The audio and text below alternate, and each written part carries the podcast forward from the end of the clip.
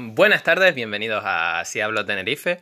Eh, esta semana había un montón de noticias escogidas, pero al final nos vamos a quedar solo con dos, porque todas las demás han ido cayendo en importancia. Por ejemplo, teníamos escogido la ayuda humanitaria a Venezuela, que Trump está preparando. Eh, nunca llegó a ocurrir nada con ella. Y lo único que pasó relacionado es que Cruz Roja consiguió meter mm, ayuda en Venezuela y Maduro intentó decir que era suya, eh, Guaidó intentó decir que, ah, ves, yo prometí que iba a entrar ayuda humanitaria y conseguí que entrase. Eh, todos se la intentaron agenciar, pero en realidad fue Cruz Roja y ya está, no, no fue ninguno de ellos. Eh, y también eh, empezamos la semana con noticias sobre las pensiones, pero no avanzaron nada y un par de cosas más que fui quitando por el camino y nos quedamos con las elecciones generales y con las elecciones de Finlandia, las mismas que el capítulo anterior, así que será una segunda parte. Lo llamaré mini episodio 4, segunda parte. Em, hoy está aquí conmigo Tatiana. Buenas tardes. Y nada, eh, pasamos a hablar de la primera noticia.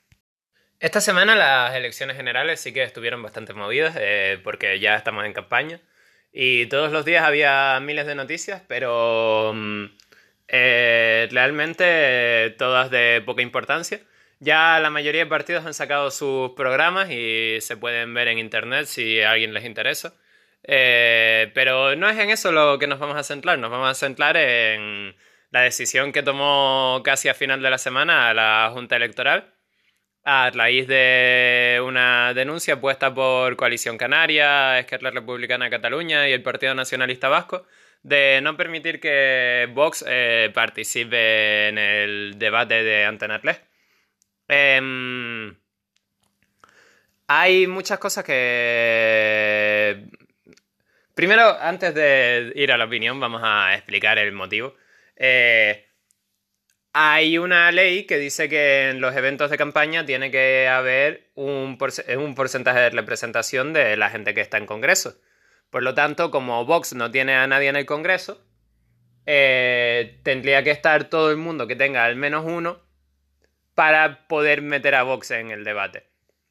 Y a Antenatles esto no le interesa porque Antenatles quiere que el debate esté en los partidos realmente importantes, los que van a tener representación y los que van a tener alguna importancia en las elecciones, con los que se va a poder hacer pacto, los que, en general, los que van a servir para algo. Em, entonces, eh, entonces eh, estos partidos se quejaron a la Junta para que aplicara esta ley y hicieron que Vox no pudiese estar en el debate. Eh, ahora bien, si os acordáis, en las anteriores elecciones, Ciudadanos y Podemos estuvieron en el debate y no tenían representantes en el Congreso, y nadie se quejó. Esto significa que realmente no es porque eh, haya una ley o no haya una ley. Es simplemente porque es Vox. Y Vox es extrema derecha y hay que callarlo y Vox no puede estar en los debates y Vox, Vox, Vox, Vox es el demonio.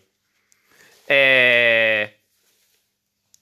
pero no es solo que no sean justos, no es solo que se lo hagan a Vox y no se lo hagan a Podemos y no se lo hagan a Ciudadanos. Es también eh, que Antena 3 es una cadena de televisión privada y como tal debería poder ser capaz de elegir cuál es su programación, qué sale en sus programas, qué sale en sus debates. Y no es que esté haciendo algo para mm, modificar el voto de las personas, no es que esté poniendo a Vox para que la gente vote a Vox, es un debate. Mm, si el señor de Vox no debate bien, no va a convencer a nadie a que vaya a su a votar a sus filas. Eh, y de hecho, no es solo que sea un debate, es también el hecho de que eh, todas las encuestas apuestan a que Vox va a ser la, quinta fuerza política. Por eso tiene sentido que inviten a Vox. No lo invitan por crear polémica, no lo invitan por conseguir que gente vea el programa, que también. Pero lo invitan realmente porque es uno de los más importantes en estas elecciones. Eh, al fin y al cabo, eh, esto es una muestra de censura clara eh, por parte tanto del gobierno como por parte de, de los partidos que pusieron la denuncia. Y por parte de, la, de Antena 3, ¿no? ¿Antena 3 por qué? Porque tampoco quiere que Vox esté en el debate. Claro que la sí. denuncia que le pusieron. Claro que sí, Antena 3 los invitó. Pensaba que era televisión española los que los había invitado. No. Antena 3 fue quien los invitó. De Televisión Española nunca quiso tenerlo. Televisión Española solo había invitado a los cuatro partidos principales. No, es una muestra de censura por el gobierno y por los partidos que pusieron la denuncia. Y hablando de debates, también está el fenómeno Berlo Sánchez, que al principio no iba a ir a ningún debate, después iba a ir solo si iba a Vox, después iba a ir solo a uno, y ahora al final dice que va a todos. Mm, este señor eh, demuestra cada vez que hace algo que miente más que habla. Eh, y que se pasa las leyes por el forro de los cojones y que se pasa lo que él mismo dice por el forro de los cojones. Es una persona muy poco confiable y no entiendo cómo aún así sigue teniendo en todas las encuestas la mayoría de votos y eh, por todo lo que sabemos va a ganar gobernando haciendo un pacto con el Mm, va a ser un caos porque combinamos lo, lo peor de, de la derecha, de vamos a no permitir que Cataluña diga nada, vamos a todos somos una sola nación, viva el patriotismo. Vamos a Co- hacer el 155. Con lo peor de la izquierda, de vamos a regalar dinero a todo el mundo y a elegirlo todo por decreto de ley. Mm, Esto va a ser un desastre. sí, sí. Pero bueno. Mm, El resto de partidos no, no han hecho nada interesante, han estado bastante calladitos. Mm, así que eso es todo.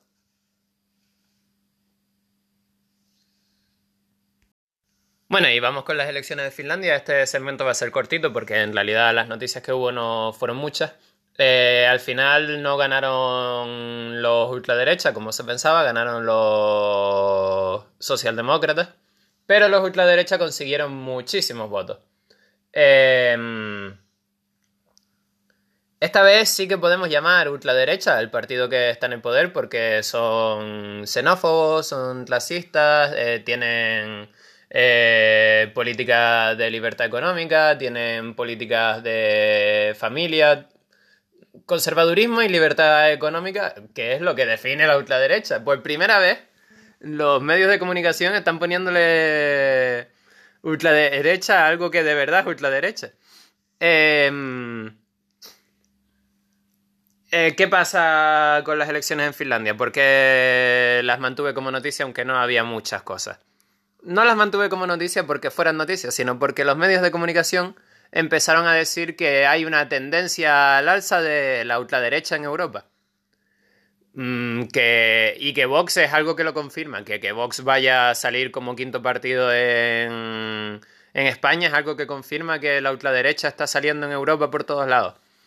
Y los partidos que empezaron a listar, los estuve mirando y muy pocos de ellos son de ultraderecha. Y estoy cansado. Estoy cansado de que los medios de comunicación llamen ultraderecha a todo lo que no les gusta. Mm. Eres nazi, eres ultraderecha. Eres fascista, eres ultraderecha. Eres ultraderecha, eres ultraderecha. Eres libertaria, eres ultraderecha. Maravilloso. Eres liberal, eres ultraderecha. Eres de centro derecha, eres de ultraderecha. Todo es ultraderecha para los medios de comunicación. ¿Y por qué estoy cansado de esto? Porque desinforma. No, no es que informe o no informe, es que desinforma. Y luego hablas con la gente, intentas mantener conversaciones, intentas explicarle los rollos y es imposible hablar con ellos porque no te escuchan. Se, cierran en banda en lo que creen que saben, pero realmente no saben porque les han enseñado mal y se ponen a gritar ¡Ultraderecha, ultraderecha, ultraderecha! ¡Quémalos a todos! ¡Fuego! ¡Ah! Eso es la comunicación básica de cualquier persona en España con la que hables de política. Se pone a gritar ultraderecha, todo es malo, todo es malo, todo es malo.